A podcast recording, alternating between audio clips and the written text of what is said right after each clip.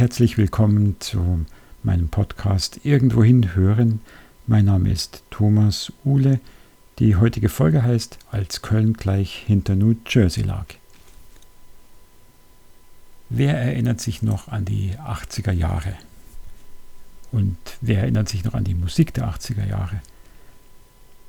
Manche tun das überhaupt nicht gern, vor allem dann, wenn man sich nur an dem Comeback-Gedöns orientiert, mit dem manche Fernsehsendungen uns heutzutage vermüllen, inzwischen leider auch im öffentlich-rechtlichen Fernsehen. Man gewinnt den Eindruck, es gab damals nur Modern Talking, CC Catch und dazu noch ein bisschen Neue Deutsche Welle. Dabei gab es auch allerlei Feines zu entdecken. Zum Beispiel hatte Michael Jackson nicht nur eine richtige Nase, sondern einen richtigen Riecher für coole Musik. Die Pixies formierten sich. Die Sugar Cubes brachten dank Björk Gletscher zum Schmelzen und Prince rettete mit seinem Album When Cry den Funk. Aber es gab im Frühjahr 1984 auch zwei weitere Meilensteine. Einer davon wurde ein weltweiter Klassiker mit hohem Missverständnisrisiko, der andere wurde auch ein Klassiker, blieb aber aus nachvollziehbaren Gründen auf den deutschsprachigen Raum beschränkt. Bruce Springsteen, Amerikas hellster Stern am Rockhimmel, veröffentlichte Born in the USA, während in Deutschland die Kölner Bab ihr Album Zwischen Salzgebäck und Bier unters Volk brachten. Deren Sänger Wolfgang Niedecken galt vielen Fans als der deutsche Springsteen. Und wie wir heute wissen, sollten sie damit nicht falsch liegen. Damals aber drängte sich der Vergleich vor allem wegen der Marathonkonzerte der beiden Künstler auf. Sowohl Springsteen mit seiner E Street Band als auch Bab standen selten weniger als drei Stunden auf der Bühne. Beide schrieben Texte, die ihre Umgebung und ihre Zeit besser als manche Tageszeitung beschreiben konnten. Größter Unterschied waren die Gesten. Der amerikanische Rockmusiker konnte noch so genial sein, aber ohne sein Talent für Entertainment im besten Sinne war das Phänomen der Zukunft des Rock'n'Roll nicht vorstellbar. Niedecken hingegen war eher unspektakulär. Wenn Bab auch bis ca. 1981 durchaus Sinn für Spaß auf der Bühne und klamaukige Einlagen hatten, die jedes Konzert wie im Flug vergehen ließen. Aber es gab auch das Kreuz mit den Texten. Seltsamerweise verband beide seit diesem Frühjahr 1984 auch das Problem, dass sie Sprachbarrieren überwinden müssen. Bei einer Rockband, die seit ihrer Gründung sämtliche Texte auf Kölsch singt, mag das verständlich sein. Warum aber die Amerikaner bis heute den Sinn der Zeilen zwischen den Refrains vom Titelsong Born in the USA nicht kapieren wollen, bleibt mir ein Rätsel. Jeder deutsche Hauptschüler dürfte bereits damals verstanden haben, dass es in dem Lied um mehr ging als um eine bloße Herkunftsangabe. Nicht so die Landsleute Springsteens, nicht so ihr damaliger Präsident Ronald Reagan. Bruce Springsteen war mit seiner E Street Band dank phänomenaler Live-Shows zur großen weißen Hoffnung geworden, vom Wunschdenken zum erfüllten Versprechen. Der größte Entertainer seit Elvis. Nicht wegen bombastischer Shows, sondern mit überlangen Konzerten und Songs, die wirklich welche waren. 1981 hatte er eine Welttournee beendet, die ihn auf den Rock Olymp katapultierte. 1982 brachte er seine Plattenfirma zur Verzweiflung, als er mit Nebraska ein Soloalbum veröffentlichte, das mit kargen Momentaufnahmen über Massenmörder, nicht aufgetauchte Bräutigame und überfahrene Hunde alle Erwartungen in nichts auflöste. Aber eigentlich noch viel mehr Erwartungen schürte, weil Springsteen hier erstmals wirklich der neue Bob Dylan zu sein schien, als der er zehn Jahre zuvor angekündigt wurde. Aber kaum war das Album veröffentlicht, dürstete es den jungen Mann aus New Jersey nur noch nach Rock'n'Roll. Er hatte bereits ein paar fertige Songs in der Tasche oder besser auf Band. Viele weitere folgten, aber als Perfektionist konnte er es nicht lassen, immer noch mehr aufzunehmen. Es stand 1983 ein Album an, das Murder Incorporated hieß und wohl ähnlich düster wie sein Vorgänger war. Nur eben mit der Band eingespielt und ein richtiger Rocker. Ob es Springsteens eigene Entscheidung war oder ob ihm Freund und Manager John Landau gut zuredete, ist nicht überliefert. Jedenfalls wurde das Material verworfen, weiter aufgenommen und weiter geprobt. Erstmals wurden aufwendige Videoclips gedreht für das noch junge und innovative MTV. In buchstäblich letzter Sekunde noch die Hitsingle Dancing in the Dark aufgenommen.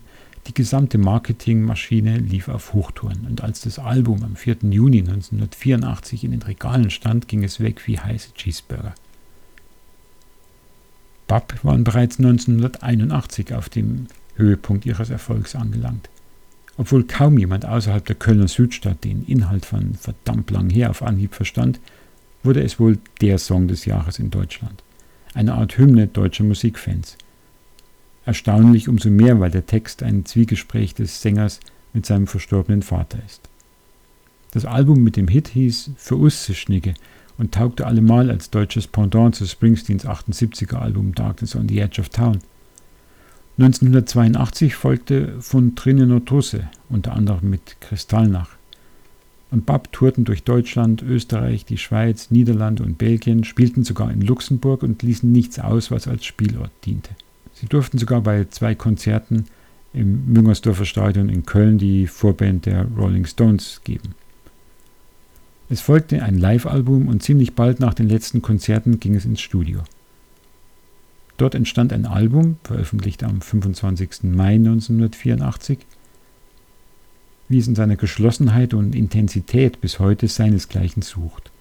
Ein Konzeptalbum, die Befindlichkeiten der deutschen Gegenwart beschreibend, Jugendliche ohne Hoffnung, die den ganzen Tag am Bütchen an der Ecke stehen, Angst vor veränderungsfeindlicher und rüstungsfreundlicher Kohlpolitik, natürlich auch enttäuschte Liebe, alte Nutten, Kriegsveteranen und die soeben geplatzte DDR-Tournee. Ein Nichterlebnis, das die Band in die Schlagzeilen brachte, ob sie wollte oder nicht. Ein Schlag ins Gesicht der ostdeutschen Fans, die sehnsüchtig gewartet hatten auf die Klartext singende Band aus dem Westen, Gescheitert, weil sich Bab nicht vom kommunistischen Regime verbiegen lassen wollten. Gescheitert aber auch an der Naivität von Niedegen und Co. Was übrigens überhaupt den Charme der Band zu dieser Zeit ausmachte. Sie kamen aus der alternativen Ecke, aber wollten sich von ihr auch nicht vereinnahmen lassen. Sie spielten für Bürgerinitiativen, zeigten Haltung und wollten mit zunehmendem Erfolg vermeiden, von dem einen oder anderen Lager als die ihren bezeichnet zu werden. Dass eine Band aber an der Schere im Kopf ebenso scheitern kann wie an zu viel Demokratie, das sollten Sie bald lernen. Glanzstück des Albums bleibt das wunderbare Dies nach ist alles drin, das so deutlich an Niedeckens Idol Springsteen erinnert wie kein anderer Bab-Song. Das Intro war die überdeutliche Huldigung an Meeting Across the River von Born to Run. Die Details im Text, die Erwähnung der Jet-Tankstelle, die hämische Bezeichnung der Gummilimo waren Wortkunst, wie es sie auf diesem Niveau noch dazu begleitet von derart populärer Musik in Deutschland zu der Zeit kein zweites Mal zu finden gab. Auch Springsteens Born in the USA handelte von seiner Heimatstadt, die sich nie von den Rassenunruhen Ende der 60er Jahre erholt hatte. Enthielt Abschiedshymnen an Jugendlieben und die Jugend überhaupt. Es war ein ebenso kalkuliertes wie erwachsenes Werk. Trotz allem Schielens auf die Charts hatte Springsteen auch auf diesem Album wieder das vollbracht, was seine Stärke noch heute ist. Er verpackt Geschichten so, dass sie eine sehr persönliche Note bekommen. Man entkommt ihnen nicht. Der Plan ging auf und geriet schon fast außer Kontrolle, denn das Album blieb über Monate in den Top Ten und noch viel länger in den Charts. Die Welttournee führte erst quer durch die USA, dann nach Japan, Australien und Europa. Diesmal gab es keine Hallen, sondern es wurden Stadien gefüllt. Ein weiterer Fakt, der dazu beigetragen hatte, dass einige Fans die alte Magie vermissten. Was nicht weiter schlimm war, denn bis zum Ende der kräftezehrenden Tour im Herbst 1985 kannte fast jeder den Namen Bruce Springsteen. Die Videos zum Album liefen täglich im Fernsehen, während die Radiostationen ständig Glory Days und I'm on Fire spielten. 1986 wurde das Album sogar an das staatseigene DDR-Label Amiga lizenziert und dort veröffentlicht, weil ein Anti-Reagan-Rocker gut ins Konzept des Regimes passte. Aber der Boss wird nach dem Wirbel um seinen hart erarbeiteten Ruhm selbst bemerkt haben, dass es so nicht weitergehen konnte. Im November 1986 setzte er den legendären Konzerten mit seiner Band mit einer 5-LP-Box ein Denkmal und landete damit tatsächlich auf Nummer 1. Und im Oktober 1987 veröffentlichte Bruce Springsteen schließlich das introvertierte und sehr private Tunnel of Love. Auch Bab ging mit ihrem Album auf eine lang andauernde Tournee, die ihren Sänger Wolfgang Niedecken zu übertriebenem Rotweinkonsum und die Band fast ans Ende trieb. Probleme in seiner Ehe taten ihr Übriges. 1985 waren die Kölner bereits wieder im Studio, wo sich um Niedecken auf der einen und den Gitarristen Klaus Häuser auf der anderen Seite zwei Lager bildeten. Häuser, auch genannt Major, war schließlich derjenige, der aus einem Haufen wilder Kölner Kunststudenten eine erfolgreiche Band gemacht hatte, weil er ihre Musik auf Linie brachte, sie in Hooks und Riffs packte, die hervorragend zu Niedeckens Art zu singen passten. Aber Häuser wollte mehr. Er wollte ein international taugliches Album produzieren, am liebsten mit englischen Texten und ganz viel Pop. Als Produzent wurde Mac angeheuert, der bereits mit Queen gearbeitet hatte. Bei Niedecken schrillten zu Recht die Alarmglocken und so wurde die Arbeit im Studio ein langer und quälender Prozess, der sogar einen Tag lang in der Auflösung der Band gipfelte. Sogar der Schlagzeuger, einer der besten zu dieser Zeit im Lande, wurde durch einen Mehrheitsentscheid der Bandmitglieder einfach rausgeworfen und durch einen Sessionmusiker ersetzt. Danach war nichts mehr wie zuvor und erst seit Häusers Ausstieg 1999 klingen Bab wieder bodenständiger. Als Anfang der 90er Jahre einige Springsteen-Fans in trauter Runde saßen, warf einer das Gerücht ein, nachdem Springsteen sämtliche Bab-Alben in seiner Sammlung haben solle. Eine Verbindung, die über WDR-Rockpalast-Chef Peter Rüchel gelaufen sein soll, der sowohl Springsteen als auch Bab-Fan war und einige aus der Runde damals zu schallendem Lachen veranlasste. Am 9. Juli 1995, einem sehr heißen Sonntag, durften sie vor Freude lachen, denn Bruce Springsteen drehte in einem kleinen Berliner Café am Prenzlauer Berg einen Videoclip zu Hungry Heart.